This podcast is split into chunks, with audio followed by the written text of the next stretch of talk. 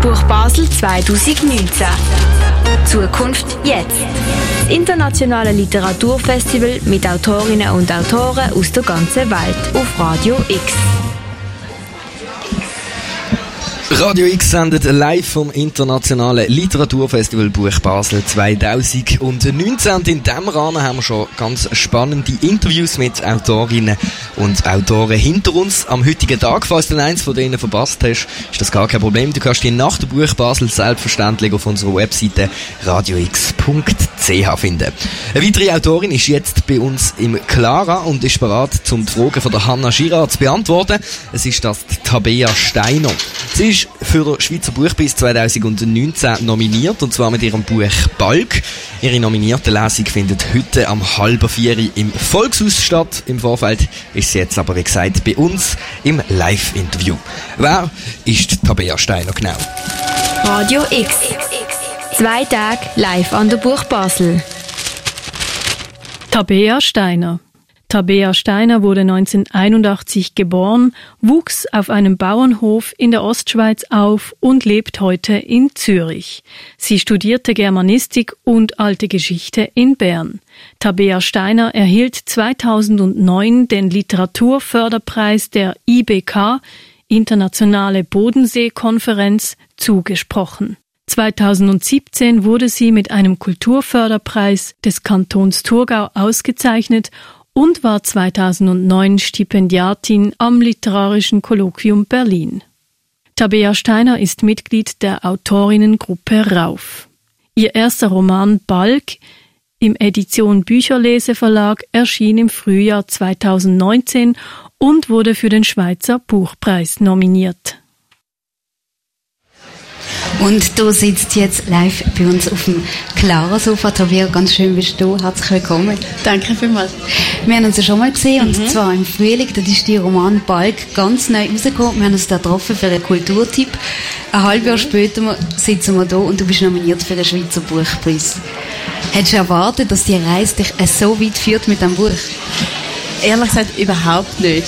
Ähm, weil, also, so mit dem ersten Buch ist man ja überhaupt froh, dass man mal einen Verlag findet und, und dann gibt es irgendwie Pressebesprechungen und Lesungen und äh, so, aber dass, dass ich dann irgendwie für den Schweizer Buchpreis nominiert wird, das ist wie so, das haben wir gar überlegt, ob das könnte passieren, weil das ist so außerhalb von der Reichweite gewesen, was ich mir auch vorstellen Wie war das letzte halbe Jahr so für dich gewesen? Du hast viele Lesungen gehabt, bist viel unterwegs gewesen. Wie war das halbe Jahr für dich?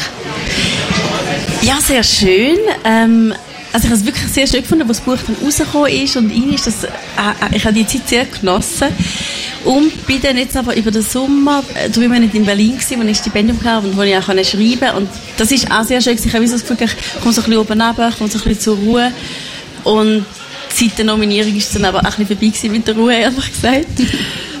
Weil einfach gerade wieder sehr viel passiert ist und auch neue Anfragen für Lesungen. Es hat jetzt die Leserei in den letzten drei Wochen äh, in Deutschland und Österreich. Ähm, und ja, es ist wirklich so ein bisschen, als würde das Buch nochmal erscheinen. Also es, hat wirklich nochmal so eine, es ist nochmal so eine Welle gekommen und das, das habe ich dann auch einfach sehr genossen, dass das, dass das nochmal passiert. Dass es nochmal zum Leben genau, erweckt wird. Genau, so eine Wiedergeburt. ja, gehen wir direkt rein. Im Buch geht es um Timon. Das mhm. ist ein Bub, der wächst am Anfang in einer relativ heilen Umgebung auf mhm. und dann fängt es langsam an zu verbröckeln. Die Eltern trennen sich, die Mutter ist völlig überfordert und es wird ein bisschen düster, weil man merkt, dem Timon geht es nicht so gut. Ähm, es hat verschiedene Personen in der Geschichte vorgekommen. Gibt es eine Person wo, oder eine Figur, die dir besonders am Herzen liegt in deiner Geschichte? Ähm, also vielleicht drei. Also so, mir ist sicher der Valentin sehr wichtig. Ähm, der, ein älterer Mann, der mit dem Timon eine Freundschaft aufbaut. Und der Timon natürlich und aber auch seine Mutter, weil mir die irgendwie auch näher steht und und weil ich mir schon auch sehr viele Fragen gestellt habe beim Schreiben, was heißt es eigentlich, allein erziehend sie als Frau, was bedeutet das und was bedeutet es aber auch für das Kind. Und beim Timon ist nachher für mich aber auch so das Besondere gewesen, weil ein Kind hat ja so endlos viel Fantasie und, und so die Figur zu erschreiben, hat auch sehr viel Spaß gemacht. Du schaffst ja selber auch noch als Lehrerin. Gibt es auch Elemente, die irgendwie aus deinem Lehreralltag in die Person vom Timon hineingeflossen sind? Ähm, Ja, nicht wirklich. Also es ist jetzt nicht so, dass ich irgendwie Situationen eins zu eins übertragen hätte oder so.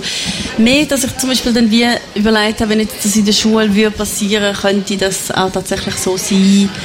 Und ich glaube, es sind aber dann eigentlich eher so ein bisschen, wie soll ich sagen, ein bisschen grundsätzlichere Sachen, die mir auch wichtig sind. Also so, was, was mich zum Beispiel nach wie vor wirklich extrem schockiert, ist, dass in Thurgau, in dem Kanton, wo ich herkomme, ist es zum Beispiel so, dass ähm, Kinder von Eltern, die Krankenkassen nicht können zahlen oder länger säumig sind, die ähm, werden einfach schlechter behandelt. Das heißt, die werden nur noch behandelt, wenn sie einen Notfall haben oder wenn es äh, lebensbedrohlich äh, ist.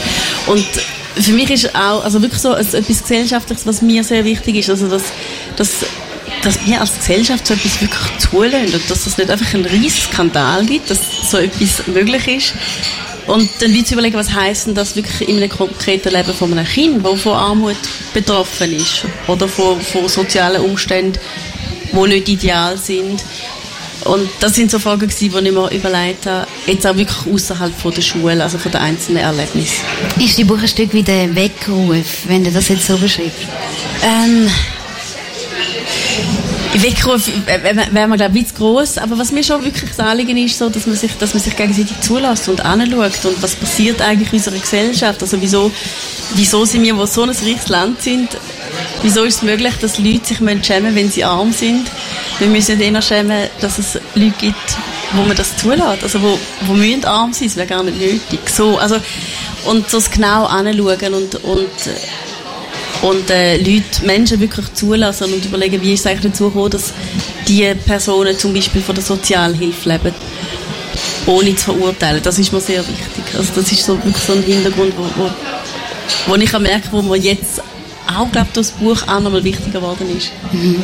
Man merkt das fest, du beschreibst recht fest, wie die Situation ist zwischen der Mutter und dem mhm. Sohn. Es eskaliert amix auch und mir ist, es, mir ist es beim Lesen sehr nachgegangen. Ich habe mich wirklich auch brüllen, weil mir der Bub so leid hat, weil, weil man einfach die Mama spürt, die so mhm. nicht kann umgehen mit ihm und trotzdem schaffst du dass das Buch extrem hoffnungsvoll ist. Auch durch Figuren wie zum Beispiel die Großmutter von Timon, wo ihn immer wieder zu sich aufnimmt, der Valentin, wo du angesprochen hast, der den extra Hasse haltet im Garten für den Bub. Ist es der wichtigste oder warum ist es der wichtigste, dass es immer wieder so Hoffnungsschimmer gibt durch das Buch durch? Ja, sonst wäre es ja wirklich wahnsinnig traurig. Also Hoffnung ist, glaube ich, sehr wichtig, genauso wie auch vielleicht eine Form von Humor. So. Und was mir beim Schreiben auch wichtig ist, also es ist ja so aus, aus verschiedenen Perspektiven beschrieben, all die Figuren, die du erwähnst, die haben ja selber auch eine Perspektive und erzählen selber auch. Und im richtigen Leben ist man ja in einer Situation zum Beispiel immer involviert. Und darum hat man Gefühle und irgendwie Aversionen oder steht auf einer Seite oder schlägt sich auf die andere Seite. Ähm, und mir ist es eigentlich sehr wichtig beim Buch, dass der Leser das nicht kann. Der Leser muss alle Perspektiven lesen. und die Leserin. Eigentlich genau aus, aus dem heraus, dass man wie anfängt zu überlegen, aha, dass die Mutter ähm, kann manchmal wirklich nicht anders. Sie ist nicht einfach nur böse. Und der Timon ist schon schwierig, aber er hat vielleicht auch Gründe, warum er komische Sachen macht. So, also, genau, und das ist nachher auch die Entscheidung, warum das ist wirklich aus diesen verschiedenen Perspektiven erzählt hat. Dass man wie jede Person kann nachvollziehen oder? Wäre meine Hoffnung, ja. Mhm. Ich würde mit dir wahnsinnig gerne ins Buch hineinschauen. Mhm. Ich würde dich gerne mitnehmen auf die Seite 190, eine Szene zwischen Timon und der Mutter. Ähm, lest doch. Ja, sehr gerne. Also der Timon ist da ungefähr 12, 13. Timon schaut nochmals alle Räder an. Sein Fahrrad ist nicht da.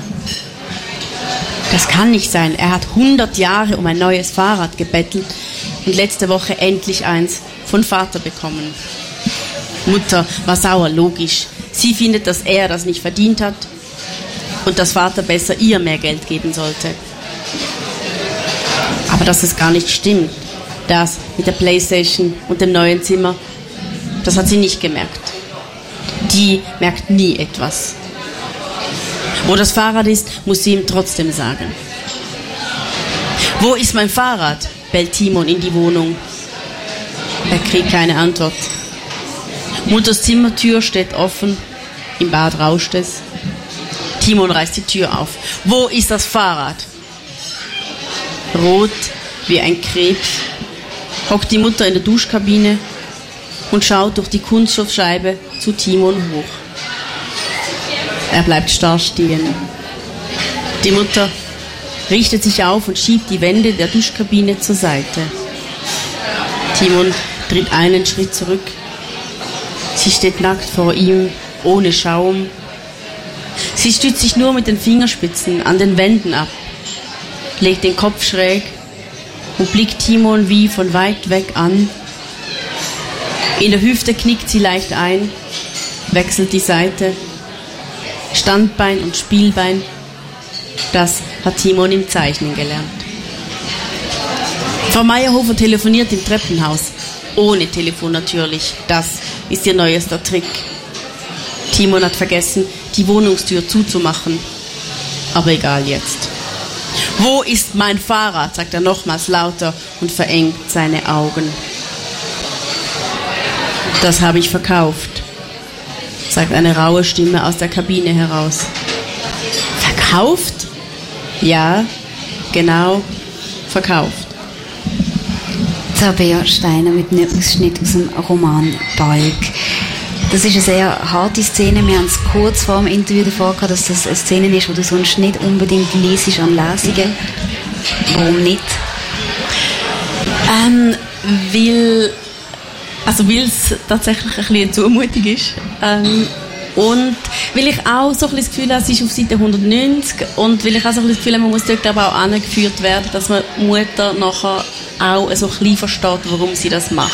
Wenn man es einfach nur hört, dann findet man so, ähm, es noch. Also, das findet man natürlich immer noch, aber ich hoffe eigentlich, dass wenn man alle Seiten vorher auch schon gelesen hat, dass man wie so ein das Gefühl bekommt dafür, dass, dass sie dass es auch nachvollziehbar ist, warum das sie so etwas Gemeins macht. Und dass es ganz viele Faktoren hat, oder warum es zu mhm. dieser Situation mhm. überhaupt kommt. Mhm.